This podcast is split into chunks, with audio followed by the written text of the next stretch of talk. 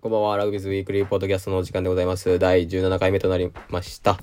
え、皆さんいかがお過ごしでしょうか？え、5月も終わりまして、6月、え、今日もかなり、イギリス暑いでございます。でですね、えトップリーグも終わりまして、日本代表が活動を進めています。地方2世のところ。また、女子ラグビーのところも太陽生命カップがあったりですね、えー、っと、7人制のところも、えー、3次選考、4次選考で、えー、キーマンがどんどんどんどん、絞られていく、えー、意外な選手が残っていないとか、そういうのもありますが、えー、本当に最後の最後までね、えー、と、ハードワークされてる選手方を、本当に、えー、尊敬しております。なので、えー、まあ、支える側の、になりたい人間としては、えー、頑張りたいなと気が引き締まる最近でございます。で、イギリスのワクチン接種はですね、僕はまだなんですけども、えっと、明日から25歳までのところが受けられるようになりますので、えっと、全体で言うと50%が、えー、2回目まで打ち終わって、1回目だけで言うと70何パーが済んでるとかいう、そういう状況ですね。なので、まあ、インドの変異株が、あの、騒がれておりますけども、まあまあまあ収束はそこまで遠くないんじゃないかなというこの頃ですね。ということで、えー、本日もラグビーの裏側についていろいろ喋っていきたいと思います。で、えっとですね、まあ、今回は海外ニュースが中心になります。まず一つ目が、えー、イングランドの、えー、ロンドンアイリッシュプレミアシップの、えー、クラブがロッテリー式のファンドレイジングをしてましたと。で、まあ、面白いなと思ったのが、まあ、日本でも Amazon の券だとか商品券だとか、えー、いろんなところが、いろんな商品をね、用意してると思うんですけど、うん、こうやってもうキャッシュを、えっ、ー、と、ロッテリー式で与えますよっていうのを、まあ、第三者機関を挟んでですね、こちらのね、えー、っと、リング飛んでいただいたら、えー、ルールル、ルールソープレイっていうのが下にあってですね、そこにアッセンド LTD っていうところが、えー、オペレートしますよっていうのがありまして、えー、エクスターナルロテリマネージャーとして、まあ、ライセンスも持ってまして、えー、これが正式なところで、えー、認められてますよっていうところですね。なんでこういう、なんでしょうね。まあこれはそもそもチャリティーの、うん、一環で、えー、ロッテリーをしてるわけですけども、まあいろんなオプションがある中で、えー、こういった、えー、まあキャッシュが当たる、あるいはまあサイン入りジャージも当たったと思うんですけど、え、そういうやり方ですね。まあ日本でも、まあもうやってるとこもあるかもしれないですが、まあこういう小さな、え、っと第三者の会社どんなところがあるのかとかどこがどういうふうなユニークなポイントがあるのかとか、いろいろチェックしていきたいなというふうに思いました。はい。えー、次がですね、女子ラグビーメディアスクラムクイーンズによるデータベースがローンチされましたね。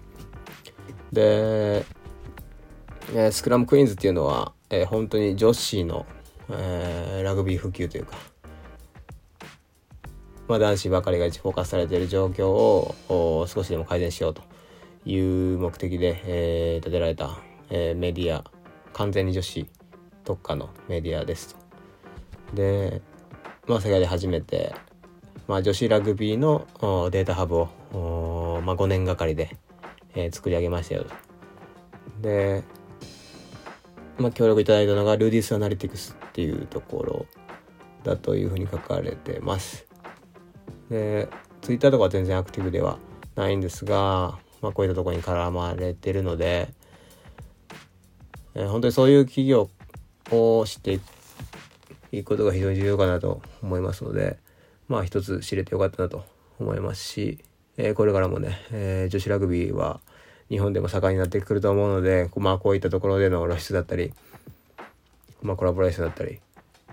が、えー、ますます進んでいくのかなというふうに予想しております。で、このデータベースからは、まあ、ジャパンとか、えー、もう選択できるようになってて、えー、網羅、完全網羅されてますね。すごいですね。このメディア多分ボランティアで、えー、回されてるとか書かれてたと思うので凄まじい執念ですねはいで続きましてえっ、ー、とスタッド・トゥールーズですね。フランスの、まあ、チャンピオンですけども、えー、ヨーロッパチャンピオン、えー、今回なって、えー、ますけどもここがですね記者会見の動画を上げてたんですけどもそこでふと気になったのがまあスポンサーの露出のところでタブレットを、まあ、記者会見のど真ん中に置いてでそこで画面が遷移するようになっていてスポンサーがパラパラパラと、えー、切り替わるような仕組みになってました。で、まあ、こういうのは、まあ、今まで記者会見をそこまでまじまじと見てなかったので僕の思い過ごしかもしれないですがあまり、えー、多くのクラブがこういうのをやってないのでまあ面白いなと思った次第です、まあ、タブレットまあアップルでも何でもいいんですがそういったところのタブレットとかをポンと置いてまあ見せ方は何でしょうかっこよくする必要はあるかもしれないですけどえー、導入は非常に簡単で、えー、場所も選ばないのでいいのかなというふうに、えー、思いましたので残しておきます。メモとして、えー、続きまして南アフリカのですね2選手が、えー、フォーブスアフリカのアンダー30に、えー、入賞しました。アム選手とコルビ選手ですね、えー、両方バックスの選手でライオンズツアーにも参加されると思います。そうですね、えー、されると思いますというかメンバーに選ばれてました。はい、まあ、フォーブズはまあそれぞれの、まあ、大陸語とかな。えー、で、フォーブズアジアとか、フォーブズヨーロッパとかいろいろあると思うんですけど、そこのアフリカ版ですね。なので、まあ、ワールドカップは優勝っていうのも、えー、一番大きいと思いますが、その地域でのラグビーの、何でしょうね、影響力の大きさみたいなところも、あるというふうに思っております。でイングランドと、えー、今回じゃないですけども、えー、何年か前にマロイトジェス選手とかも選ばれてたと思いますので、まあ、サッカーと比べたら少ないですがそういったキープレーヤーが、えー、入ってます。なのでどうなんでしょうね。フォーブズアジアにワールドカップつながりだと日本も、えー、躍進の年だったので入ってるのかな？そこはちょっとチェックできてないですけど。入ってたら、えー、いいですね。はい続きましてウェールズですね。が自動車販売の数と、えっ、ー、と、胸スポンサーのところ提携しました。で、今までね、日本、日系の、えー、いすず、え、トラック有名ですけど、そこが、胸スポンサーを4年ぐらいですかね、してた、えー、と思いますが、そこがですね、えー、変わりました。まあ、いすず自体は2023年まで契約維持、胸スポンサーではないけども、契約は維持するというふうには書かれてましたが、えー、ああいうアイコニックなね、えー、メインスポンサーが変わるっていうのが、まあ、ファンの中でも、えー、ざわざわ、えー、していたなというところです。えー、ただ数っていうのは、まあ、サッカー、あーアストンビラとかだったかな、えー、だったり、えー、ラグビーリーグワールドカップのところだったり、えー、で、まあ、スポーツの、えー、クラブ、イベント、えー、多岐にわたって、えー、スポンサーシップをしているとように、えー、この記事には書かれておりて、ですので、えー、まあ、その辺は熟知しているのかなというふうな印象を抱いておりますので、アクティベーションに注目していきたいなというふうに思ってます。で、次は、えー、て言うんですかね、ラグビーパスはメディアなのか、ストリーミングなのか、えー、ちょっと、はっきり申しづらいんですけども、まあ、総合ラグビーメディアみたいな、え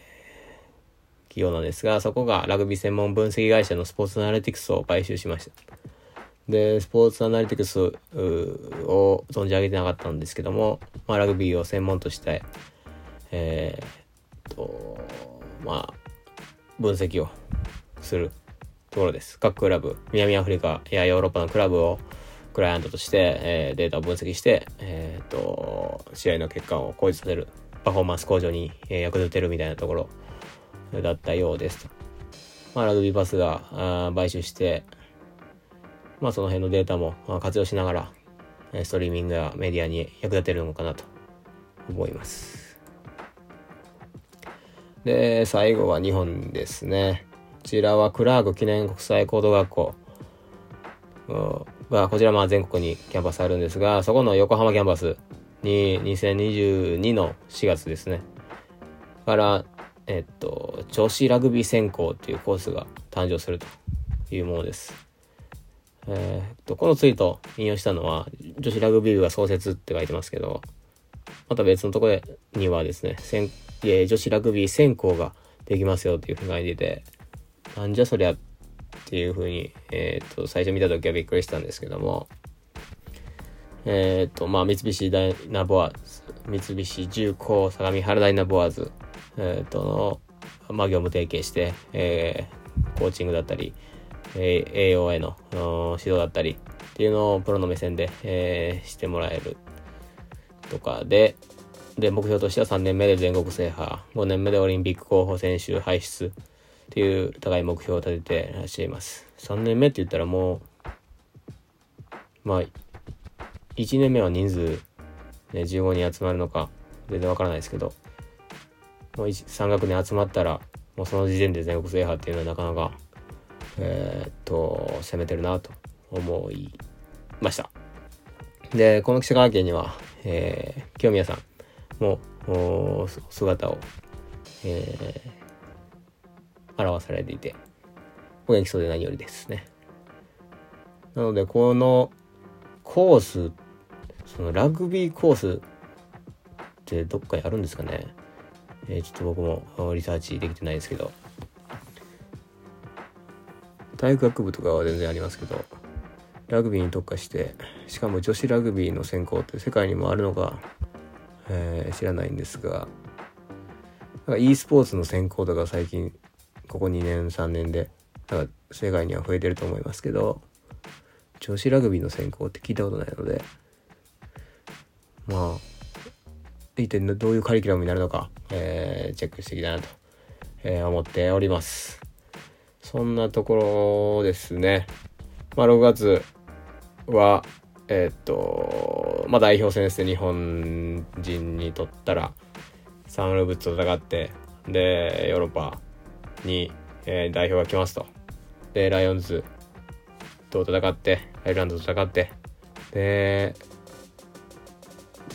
帰るというところですがまあねえー、っと非常に楽しみですねあとまあバーシティマッチがあったりまあそれ7月か7月の頭にありますけどまあここから週末はまあプレミアシップのファイナルもありますし、えー、その2部のチャンピオンシップの、えー、ファイナルもありますサラセンズとイーリングトレイルファインダーズみたいなえー、対決だったと思いますけども、2ラウンド戦って、それの総合得点が高い方が、え、優勝だというふうなものです。